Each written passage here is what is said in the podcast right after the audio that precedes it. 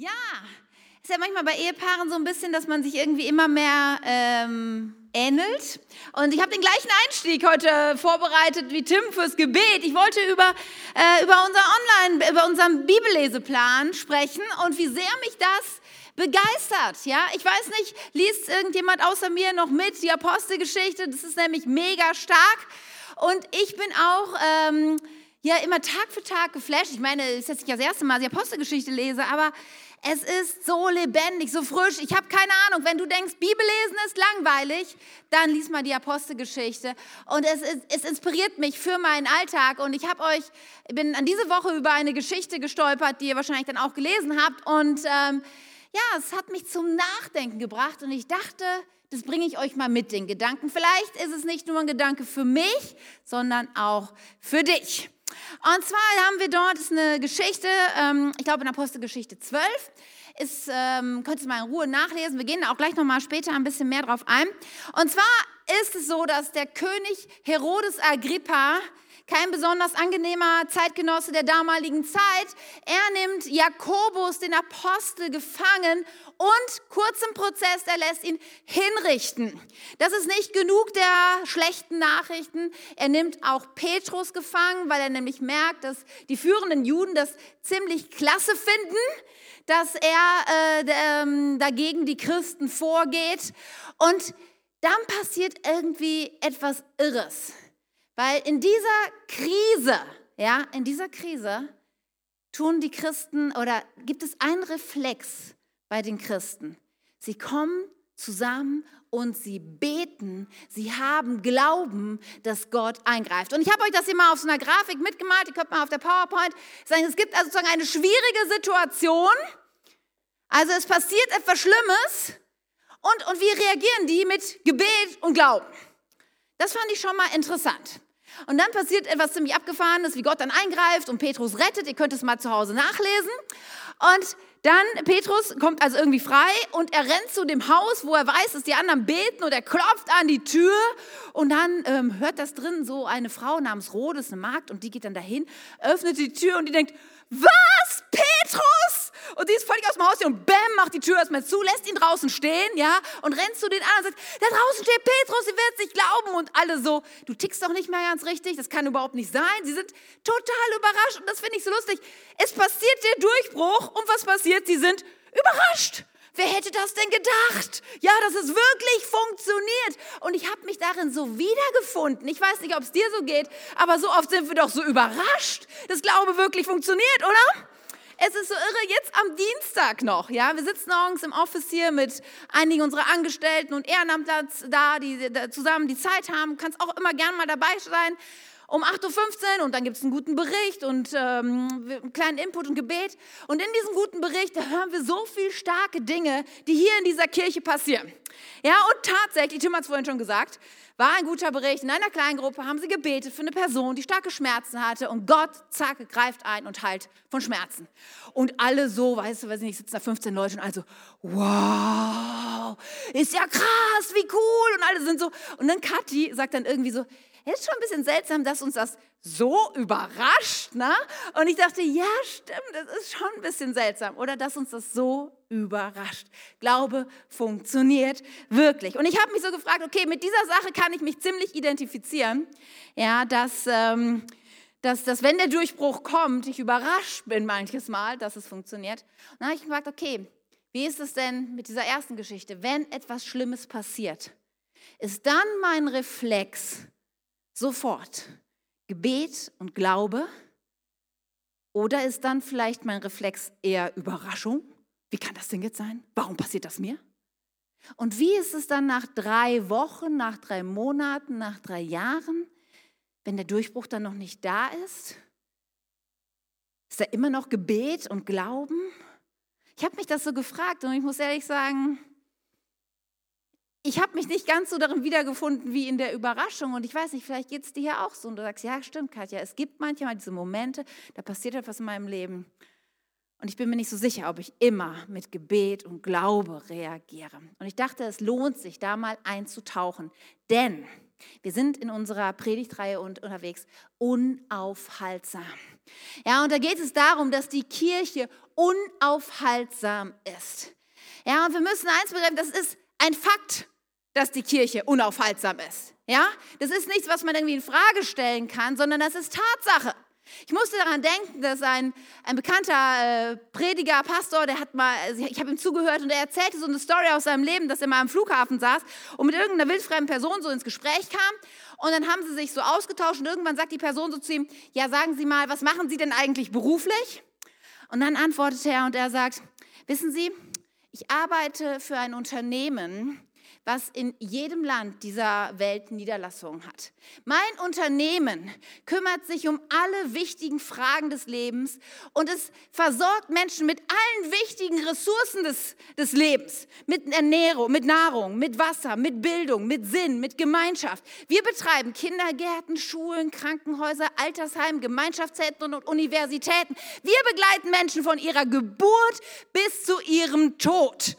Ja, wir haben jede Krise, jeden Krieg, jede Naturkatastrophe, jede Weltwirtschaftskrise, jede Pandemie und was immer Sie sich vorstellen können, vor, ähm, durchgestanden und das schon seit mehr als 2000 Jahren.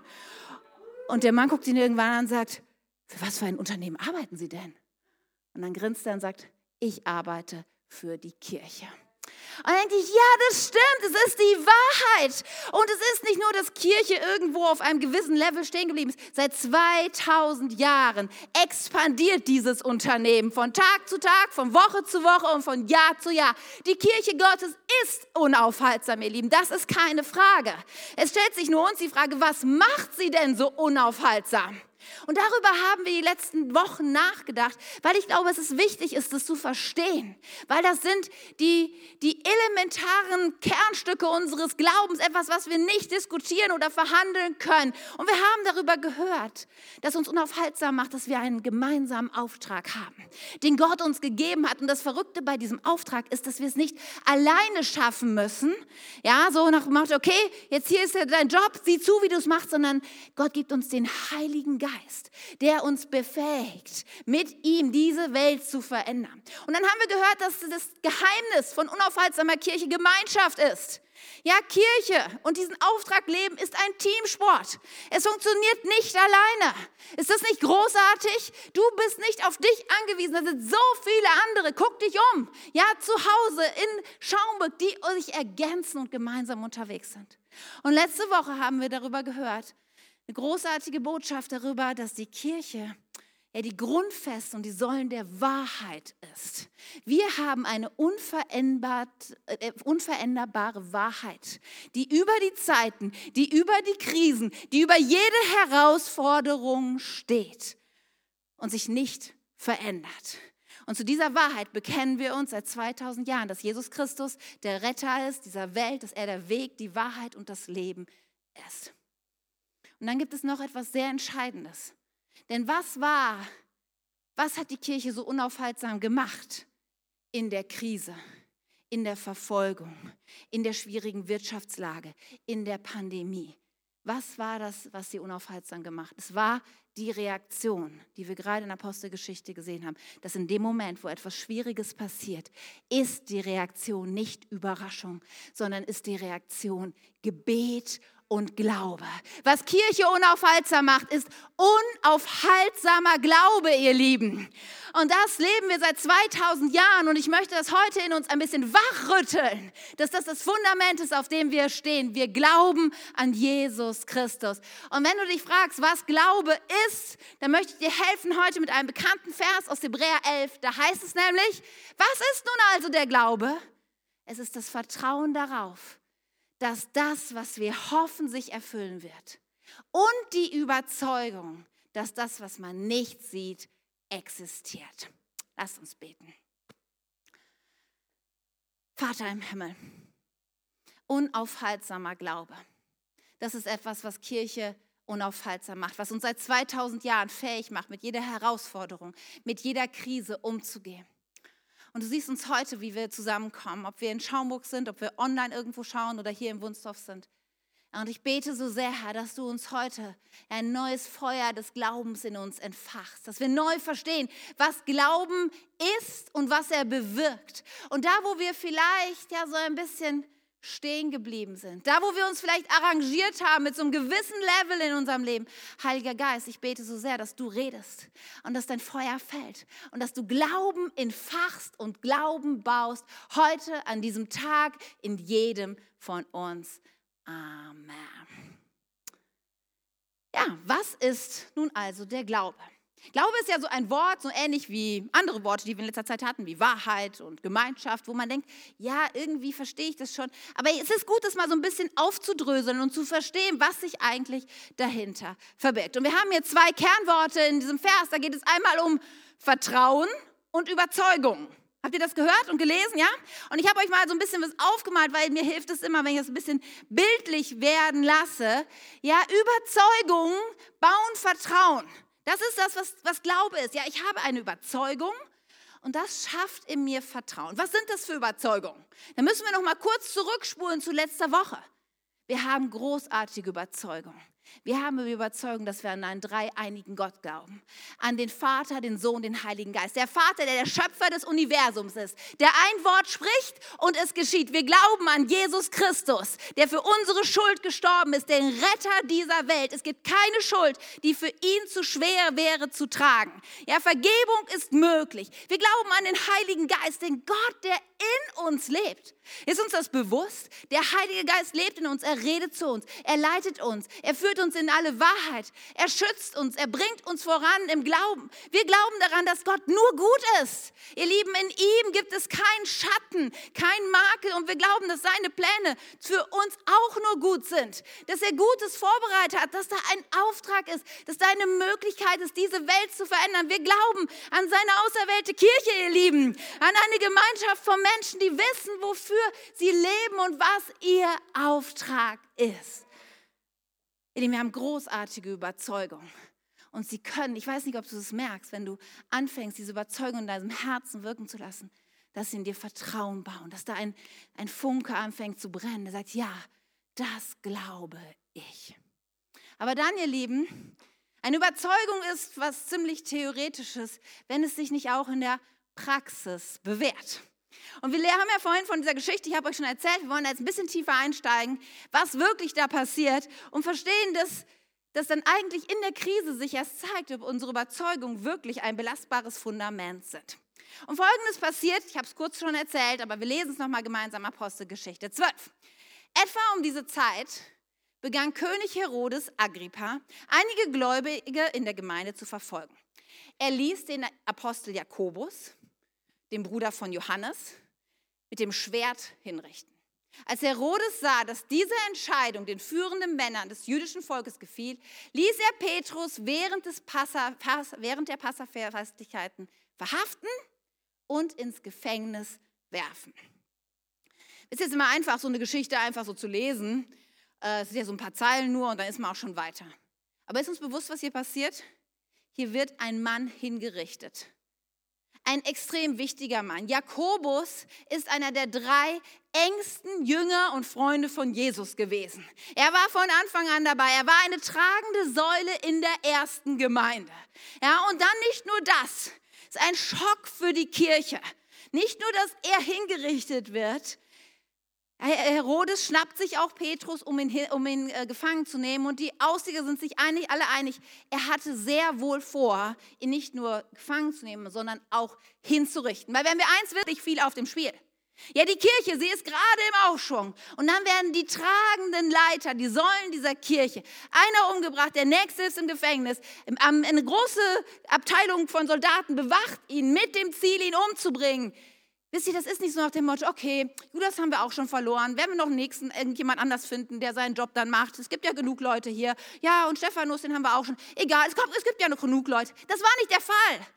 Ihr Lieben, hier waren tragende Leute. Hier war ein Entsetzen mit Sicherheit in der Kirche darüber, was hier an Verfolgung losbrach. Und dann, die Schwierigkeit ist da, und dann lesen wir im nächsten Vers, ganz simpel und einfach, doch während Petrus im Gefängnis sah, betete die Gemeinde inständig für ihn zu Gott. Okay, wisst ihr, da ist die Überzeugung in uns und damals in ihnen, dass Gott mit ihnen ist und dass, sie, dass Gott möchte, dass sie für einen Auftrag leben und dass er sie bewahren wird und schützen wird und Wege finden wird. Das ist diese Überzeugung. Und dann kommt wie so ein Blitz, ja, kommt dann das, die Schwierigkeit, die Verfolgung, der Tod von Jakobus. Und wie reagieren sie? Sie reagieren mit Gebet. Ja, mit Gebet, das ist die Reaktion. Die Schwierigkeit kommt und es löst Gebet aus, Glauben aus, dass das nicht das Ende der Geschichte ist. Manches Mal wundere ich mich, dass wir, oder ich bin überrascht, dass bei uns so oft die Überraschung überwiegt, wenn wir in schwierigen Situationen sind. Wie oft kenne ich es aus meinem Leben und auch wenn ich mit anderen Menschen rede, dass es passiert etwas Schwieriges und da ist nicht Glaube, da ist nicht Gebet, sondern ist, okay Gott, warum lässt du das zu? Warum ich? Liebst du mich nicht mehr? Was habe ich falsch gemacht? Was ist passiert? Und Frustration und Enttäuschung. Und so sehe ich diese Reaktion auch ein Stückchen weit verstehen kann. Aber es ist nicht das, was uns unaufhaltsam macht, sondern unaufhaltsam macht uns Glaube und Gebet. Daran, dass Gott, der so wohl noch drin ist, uns sehr wohl Veränderung schenken kann. Ich glaube, manches Mal haben wir nicht ganz auf dem Schirm, was Gebet wirklich bedeutet. Gebet bedeutet, dass ich von, meinem, von meiner Situation und von mir und von meiner zugegebenen Maßen oft auch großen Hilflosigkeit aufschaue und meinen Blick auf Jesus richte. Wir lesen das in Hebräer, da wird es so ausgedrückt, dies tun wir, indem wir unsere Augen auf Jesus gerichtet halten, von dem unser Glauben vom Anfang bis zum Ende abhängt. Kennt ihr diese Momente? Da kommt die Krankheit oder die Quarantäne, in die du musst oder die Kurzarbeit oder die finanziellen Mangel oder irgendwas. Und sofort unser Blick auf mich und auf den Mangel und auf mein Problem. Und wie soll es mir jetzt gehen? Und was soll ich machen? Und überhaupt ist es schwierig. Und ich sehe nur mich und mein Leben und die ganzen Herausforderungen und die Krise und die Krankheit. Und und Gebet ist dann dieser Moment, wo ich in meiner Hilflosigkeit fahre aber dann den Blick hebe auf Jesus. Und dann passiert etwas Verrücktes, nämlich in diesem Moment aktiviere ich meine Überzeugung und dann sehe ich Jesus und denke, ich habe ein Problem, er aber nicht. Ich kann nicht, er kann aber. Ich habe Grenzen, er hat keine Grenzen. Und ihr Lieben, und in mir fängt etwas zu pulsieren, ein Glaube, ein Herzschlag und das treibt mich ins Gebet. Und das ist Glaube. Glaube ist den Blick auf Jesus helfen. Manche fragen sich, habe ich genug Glauben? Weißt du, solange du den Blick auf Jesus heben kannst, hast du genug Glauben. Glaub mir, das reicht völlig aus. In dem Moment begegnen wir Jesus und sagen, ich kann es nicht, ich bin hilflos, aber du nicht. Glaube, Glaube ist so etwas Wunderbares, was uns ins Gebet bringt, ihr Lieben. Und dann, ich, ich, Apostelgeschichte, sorry, dass ich heute so darüber schwärme, ein paar Kapitel vorher, da lesen wir genau das. Weil es ist nicht nur einmal, dass im Wort Gottes sowas, sowas stattfindet, so ein, eine Kette von Schwierigkeiten und Gebet, sondern wir lesen es ständig. Ja? Ein paar Kapitel vorher in der Apostelgeschichte. Auch Petrus und diesmal Johannes haben wieder Ärger mit dem Hohen Rat und sie bedrohen sie. Ja, bedrohen. Sie sagen, werdet endlich still, seid still, ich möchte kein Wort mehr hören, sagt der Hohe Rat zu diesen, zu diesen Männern. Nie wieder, Jesus, halt die Klappe. Ja, und sie drohen ihn, sie sagen, was alles passieren wird und sie immer wieder wird das wiederholt und dann kommen sie nach Hause, Petrus und Johannes zu den anderen Gläubigen. Und die Reaktion ist so unglaublich, weil da gibt es kein, oh Schreck, sind wir so überrascht. Die mögen uns gar nicht mehr. Oh Gott, so hatten wir uns das nicht vorgestellt. Warum liebst du uns nicht mehr, Jesus? Gar nichts von dem. Sondern kommen sie zusammen und sie beten. Und dieses Gebet, ihr müsst es lesen, das, das es, es schafft sowas, es drückt sowas aus von Glauben. Sie sagen nämlich, sie beheben die, weg den Blick von meinen eigenen Problemen und das ist schwierig und die drohen uns und bestimmt wird jetzt alles ganz schwierig. Weg von dem, was sie gerade beschäftigt, heben sie ihren Blick auf zu Jesus und sie sagen, allmächtiger Herr, Schöpfer des Himmels, der Erde und des Meeres und von allem, was darin ist. Das ist mal ein Anfang von einem Gebet, oder? Wir fangen oft an mit, bitte, bitte, helf mir. Aber ich finde, das ist großartig, weil es so ausdrückt von dem, mein Blick ist auf Jesus gerichtet. Und dann sagen sie, hören sie aus und sie erklären, was passiert ist. Und dann beten sie und nun höre ihr Drohen, Herr, und gib deinen Dienern Mut, wenn sie weiterhin die gute Botschaft verkünden. Sende deine heilige Kraft, damit im Namen deines heiligen Knechtes Jesus Zeichen und Wunder geschehen. Nach diesem Gebet bebte das Gebäude, in dem sie sich versammelt hatten. Und sie wurden alle vom Heiligen Geist erfüllt. Und sie predigten das, die Botschaft Gottes unerschrocken. Ihr Lieben, ich finde es unfassbar, was passiert. Gerade dann, wenn es schwierig wird. Gerade dann, wenn der Blitz uns trifft und wir durchgeschüttelt werden, wenn wir ins Gebet gehen. Wisst ihr, es ist eine Sache, ja, in der Theorie Überzeugung zu haben. Aber es ist etwas ganz anderes. Ja, ähm, Überzeugungen, die wir haben, die lösen Hingabe in uns aus, zu beten und zu glauben. Und dann kommt der nächste Schritt, nämlich, denn ganz ehrlich, Gebet ist immer noch eine ziemlich sichere Angelegenheit, oder? Ich kann durchaus zu Hause sitzen und, und beten und leiden. Und ich will das gar nicht klein machen, überhaupt nicht. Aber Glaube ist immer noch dann, liegt noch eine Schippe oben drauf. Denn wir lesen es hier. Sie beten, das Gebäude bebt und dann gehen sie raus und sie beten und Zeichen und Wunder geschehen und sie predigen und sie lassen sich nicht aufhalten. Ja, unsere Überzeugung, sie aktivieren Gebet, aber sie aktivieren auch den nächsten Schritt und unsere Werke und das außerhalb jeglicher Komfortzone, ihr Lieben. Das ist Glaube. Glaube bewegt dich hinaus aus dem sicheren Terrain. Glaube verändert dein, okay, ich bleibe besser hier, sondern gibt dir den Push zu sagen, okay, ich wage den nächsten Schritt und wir lesen es quer durch die Bibel. Ihr Lieben, es fängt an mit einem, mit einem Noah, der den Auftrag kriegt, die Arche zu bauen. Kilometer entfernt von dem nächsten Wasser. Das ist ein bisschen weird, ihr Lieben. Aber das ist außerhalb der Komfortzone. Ja, wir lesen von einem Abraham, der sehr wohl situiert war. Ihm ging es hervorragend in der Gegend, wo er war. Und dann kommt Gott und sagt, lass das alles und zieh in ein Land, das ich dir zeigen werde. Keine Ahnung, wo das ist, lieber Abraham, aber go for it. Und er sagt, okay, ich verlasse meine Sicherheit und meine Komfortzone und ich vertraue Gott. Wir hören von einem Mose, ihr Lieben, ja, der, der schön abgeschieden irgendwo in der Wüste geparkt war seit 40 Jahren. Und dann kommt der Geist Gottes und redet zu ihm und sagt, come on Mose, da gibt es einen nächsten Schritt, da gibt es etwas, was du tun kannst für das Land, für das Volk aus Ägypten. Wow, da gibt es einen ein, ähm, ein Josua, da gibt es diese befestigte, diese äh, Stadt Jericho. Hohe Mauern umgeben sie es. Aber Gott sagt, der nächste Schritt ist, diese, diese Stadt nimmst du an in meinem Namen. Und außerhalb jeglicher Komfortzone geht er das Risiko ein.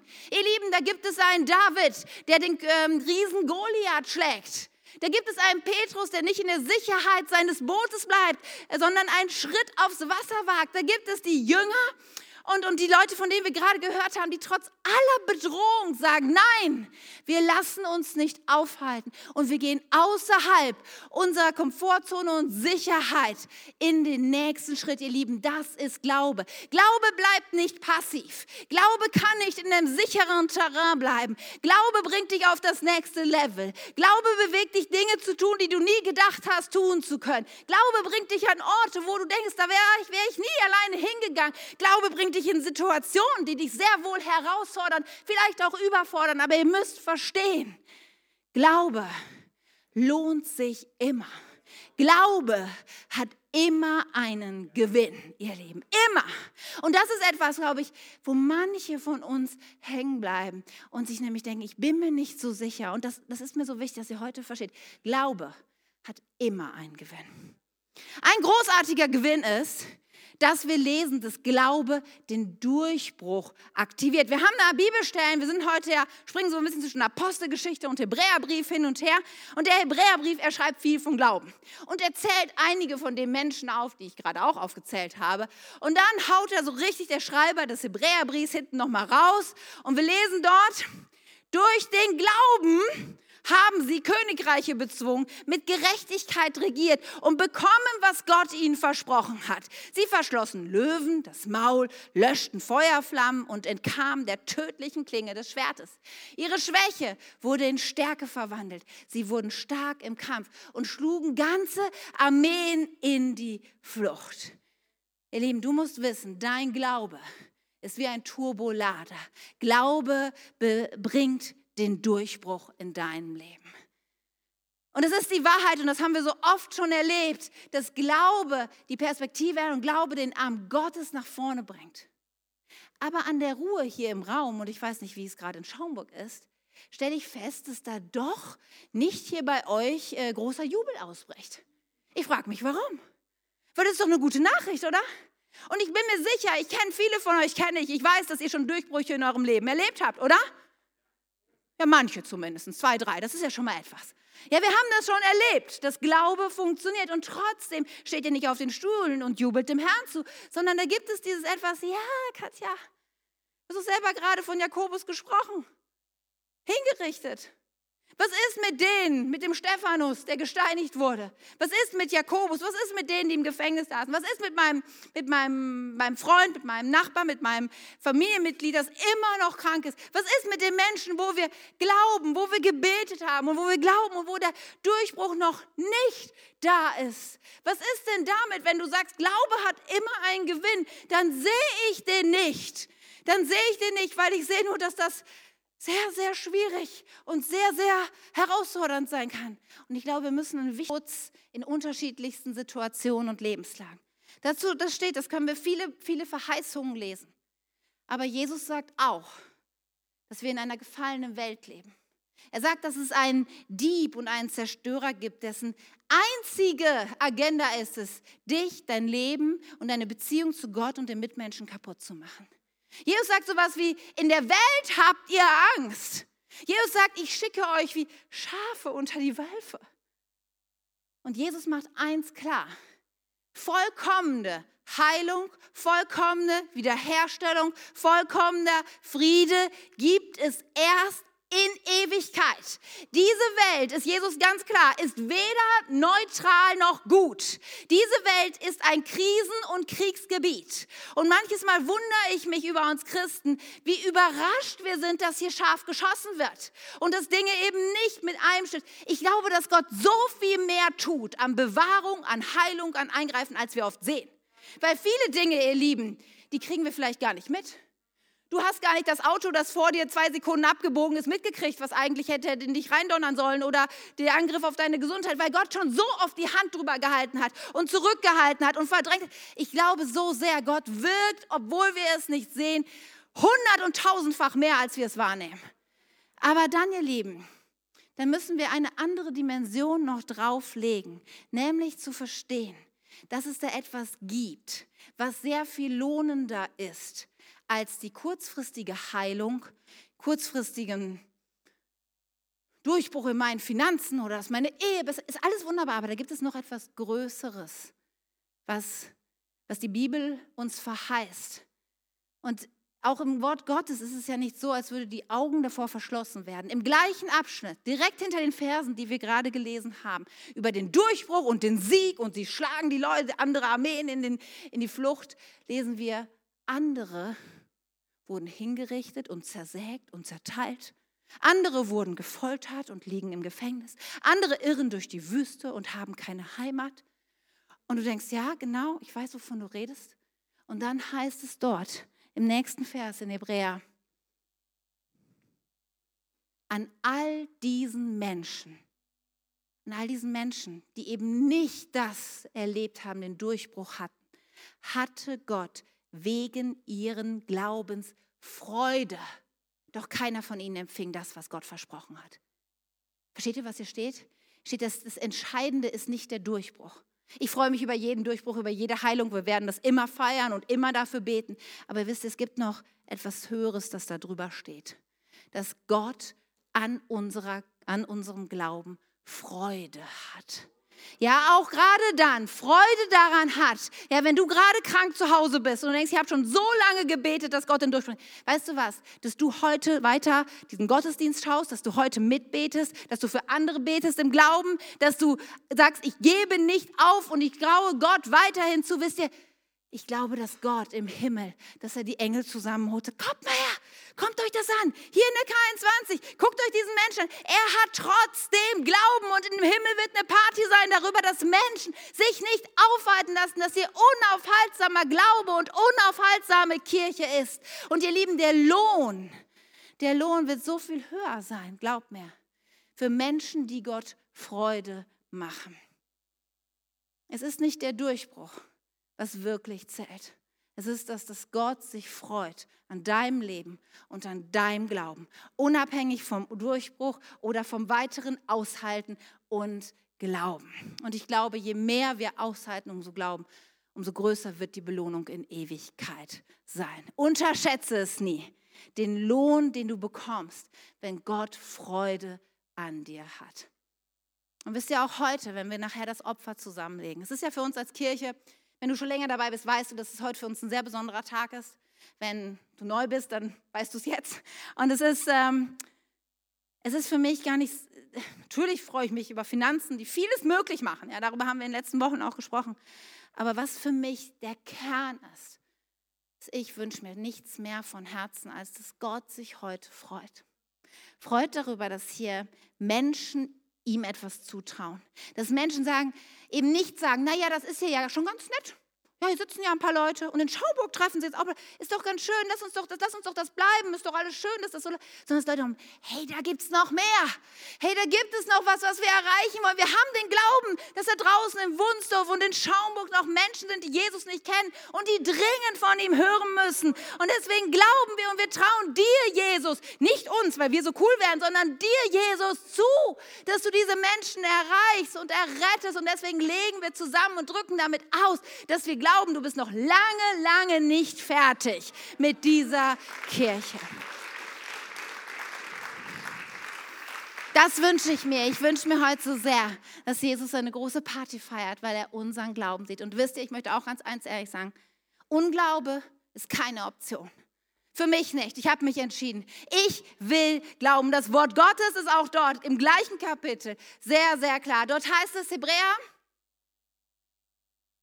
Ihr seht also, dass es unmöglich ist, ohne Glauben Gott zu gefallen. Und deswegen möchte ich dich heute einladen, wenn du sagst, okay, ich habe eine Beziehung zu Jesus. Und wisst ihr, es ist doch schon so bei Menschen, zu denen wir eine Beziehung haben. Hier sitzt meine Tochter und mein Mann. Ja, und ich will, dass, dass die beiden nicht einfach nur das tun, was, was ich möchte. Ich will, dass sie sich freuen an mich. Das ist mir viel wichtiger als irgendwas, was wir gemeinsam tun oder nicht tun. Ich will, dass sie sich freuen über mich, dass sie mich lieben, dass wir, dass wir in Beziehung sind. Und, und das ist das Entscheidende, um was es geht bei Glauben. Wir trauen Gott alles zu. So, jetzt zum Schluss ein, ein Bild, was ich noch benutzen möchte. Denn ich glaube, es gibt Menschen, die hier so in einer Art Schwebephase sind und sich gar nicht so richtig wissen, wo sie glauben. Und ich möchte heute, vielleicht hilft es dir, dieses Bild, um, um neu Glauben in dir zu entfachen. Vielleicht bist du auch hier und denkst, okay, wie passiert das überhaupt, dass so Glaube entsteht in mir? Es kann sein, dass du gerade in deinem Leben bist und es gibt Herausforderungen. Es kann sein, dass du irgendwie vielleicht auch denkst, boah, mein Leben läuft eigentlich ganz gut. Da ist, da ist so ein, ein Pieksen immer, so ein Loch und du denkst, es muss doch noch mehr geben in meinem Leben. Und dann gibt es diesen Moment, vielleicht hast du mal in unserem Gottesdienst oder hast in der Bibel gelesen oder woanders im Gottesdienst, oder hast dich mit Christen unterhalten, du merkst, okay, da könnte was dran sein. Und dann triffst du eine Entscheidung, sagst, ja, ich will das ausprobieren. Vielleicht bist du noch nicht ganz so sicher, aber denkst, ja, ich wage mal diesen Schritt. Ich sage, okay, Jesus, wenn es dich gibt, ja, dann gehört mein Leben dir. Dann vertraue ich dir, dann vergib mir meine Schuld. Dann will ich gucken, ob dieses Loch in dir sich zu füllen lässt durch, durch dich, Jesus. Das ist diese Entscheidung. Und ich weiß, viele von euch haben diese Entscheidung getroffen und, und wissen, was eigentlich jetzt passiert. Das ist das eine. Ich vergleiche es jetzt mal mit Tim und mir vor einem Jahr. Wir hatten auch Fragen. Wir hatten nämlich die Frage, dass wir gestärkt haben, wir werden ganz schön alt und immer unfitter. Und da gab es so das Gefühl von, pff, die Treppe hoch ist auch nicht mehr so einfach mit Mitte 40 oder was weiß ich. Und da, wir, da war bei uns das Problem, dass ne, wir müssen irgendwas ändern. Was machen wir? Okay, wir treffen eine Entscheidung. Wir gehen ins Fitnessstudio. Und wir haben uns zusammen angemeldet. Wir waren uns auch nicht ganz so sicher, ja, wie, wie bei dir das mit dem Glauben ist. Wir waren auch nicht so ganz sicher, ob das wirklich funktioniert und ob wir es durchhalten und ob das Sinn macht und alles. Aber wir haben gedacht, okay, wir treffen die Entscheidung, wir melden uns da. Und dann passiert Folgendes. Ähm, wir sind da hingekommen und dann nette Menschen haben die erstmal gezeigt, wie das so funktioniert. Und dann haben die angefangen zu trainieren. Ja, und irgendwie, ich weiß auch nicht, die erste Zeit war ich total motiviert weil das funktionierte echt super. Ja, und dann nach kurzer Zeit, ihr Lieben, ja, mein Trainer hatte mir ja dann gezeigt, so kleine Gewichte fängt man ja erstmal an und denkt, yeah, come on. Und nach zwei, drei Mal dachte ich, ich lege einen drauf, easy. Ja, come on, das, das funktioniert echt richtig gut. Und dann war ich erstmal sehr, sehr motiviert. Und dann habe ich noch einen draufgelegt. Naja, und dann gab es aber auch irgendwie wieder Tage, wo ich dachte so, oh, ist ganz schön anstrengend mit diesen Hanteln und irgendwie geht es mir heute nicht so gut. Und dann kam die Corona-Pause und dann habe ich gedacht, naja, als dann noch so sechs, acht Wochen wieder losging, dachte ich, auch wir fangen erstmal wieder klein an, ne, ein bisschen zurückgesteckt. Und dann habe ich irgendwann so gedacht, naja, also immerhin, ich gehe ja zweimal in der Woche ins Fitnessstudio. Ich würde sagen, dann mache ich wahrscheinlich mehr als die meisten von euch. Ist ja immer gut, wenn wir uns gut vergleichen können ne? und uns auf die Schulter klopfen können. Yeah, ich bin besser als ihr, come on. So, ja. Und dann habe ich aber, im Gegensatz zu meinem Mann, das muss ich sagen, ich habe mich dann irgendwie so ein bisschen eingerichtet. Ich habe gedacht, also immerhin mache ich was und hiermit, ja, das geht ganz gut, das lassen wir. Und das kleine Gewicht, ach gut, das nehmen wir auch, aber das, das mehr machen wir nicht, weil diese großen Gewichte, hey, das tut weh. Das brennt in den Muskeln. Das ist echt anstrengend, ihr Lieben, mit diesem großen, schweren Gewicht. Und deswegen bin ich so auf einem Level geblieben. Und wenn ich das vergleichen kann, ich glaube, dass es in unserem Glauben auch so ist. Ja, wir starten im Glauben, wir haben diese Entscheidung getroffen und dann merken wir, es funktioniert.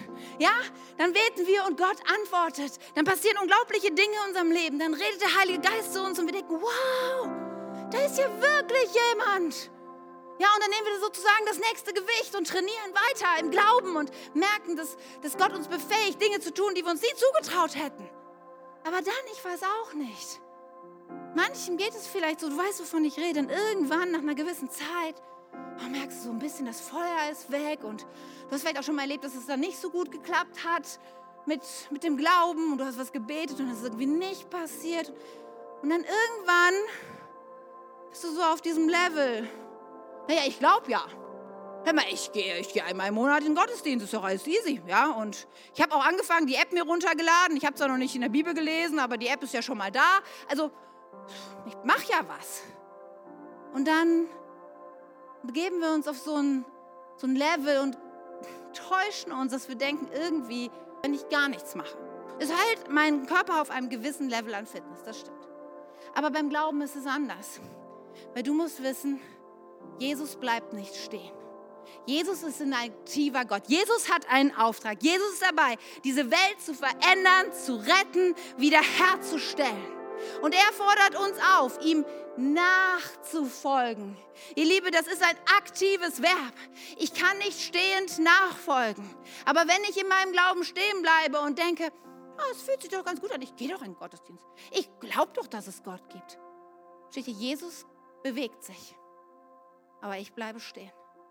Der Abstand wird größer. Wir können Glauben nicht konservieren. Wir können Glauben nicht einfach auf einem gewissen Level einfrieren. Und ich glaube, heute sind Menschen hier. Und es mag sein, dass in letzter Zeit etwas Verrücktes passiert ist, dass nämlich sozusagen ein Trainer kam, vielleicht sogar der göttliche Trainer, und er hat Gewicht auf dein Leben draufgelegt.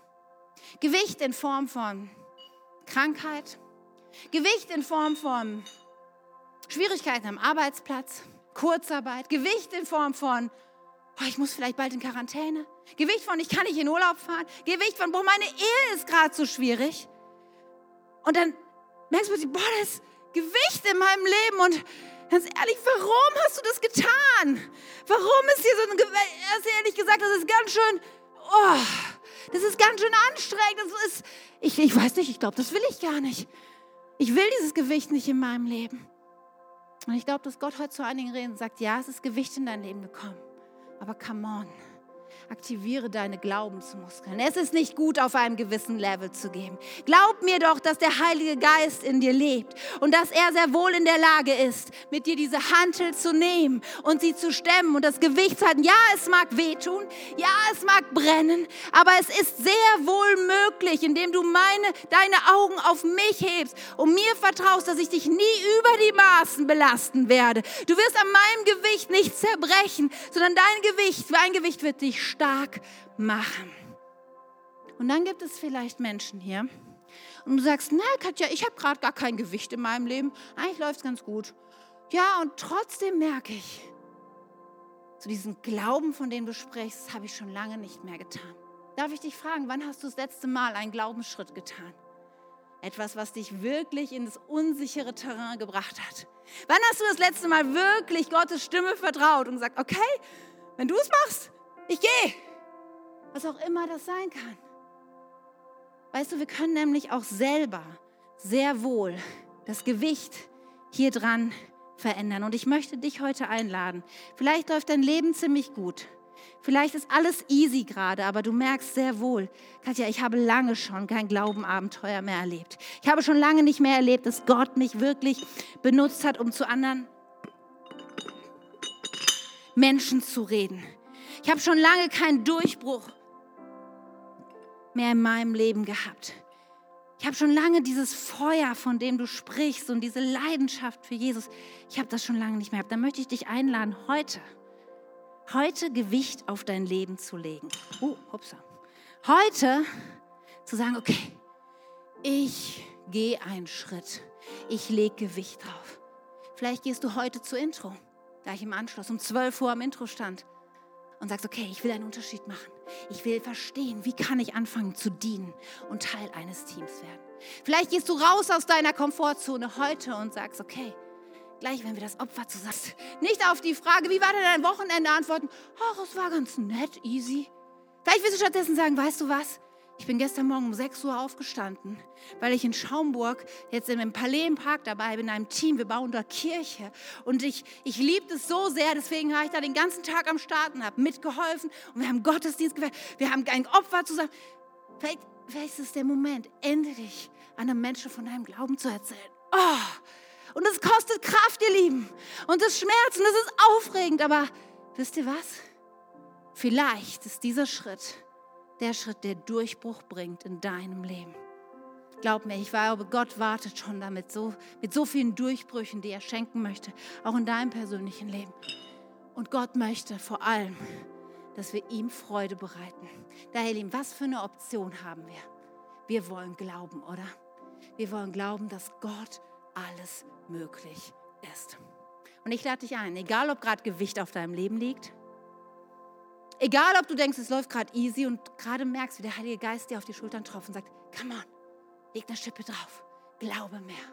Lass uns ein, einstehen als Kirche und sagen, wir wollen unaufhaltsame Kirche sein, weil wir unaufhaltsam glauben. Amen. Amen. Lass uns beten.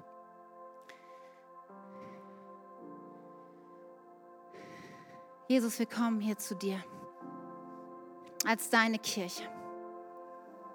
Und du siehst jeden von uns, du siehst, wo unser Level an Glauben gerade so steht.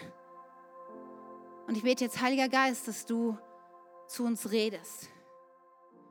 Und ich möchte jetzt beten.